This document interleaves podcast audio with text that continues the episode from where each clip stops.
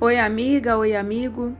A leitura bíblica de hoje está no livro de 2 Coríntios, capítulo 13. Vem comigo? Tradução João Ferreira de Almeida.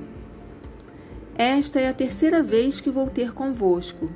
Por boca de duas ou três testemunhas, toda questão será decidida. Já o disse anteriormente e torno a dizer, como fiz quando estive presente pela segunda vez mas agora, estando ausente, o digo aos que, outrora, pecaram e a todos os mais que, se outra vez for, não os pouparei, posto que buscais prova de que em mim Cristo fala, o qual não é fraco para convosco, antes é poderoso em vós.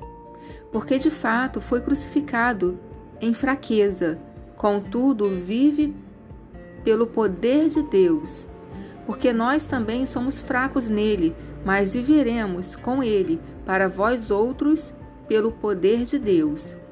Examinai-vos a vós mesmos se realmente estáis na fé.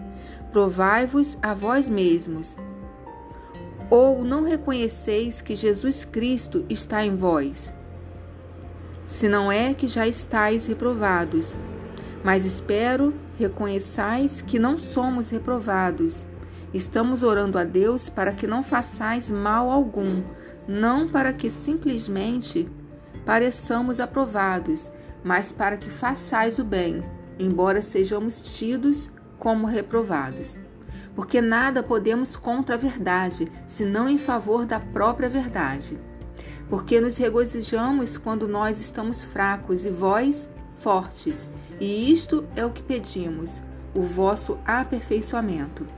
Portanto, escreva estas coisas estando ausente, para que, estando presente, não venha usar de rigor segundo a autoridade que o Senhor me conferiu para edificação e não para destruir.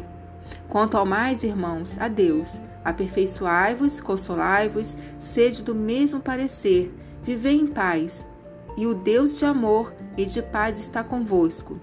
Saudai-vos uns aos outros com ósculo santo. Todos os santos vos saúdam. A graça do Senhor Jesus Cristo e o amor de Deus e a comunhão do Espírito Santo sejam com todos vós.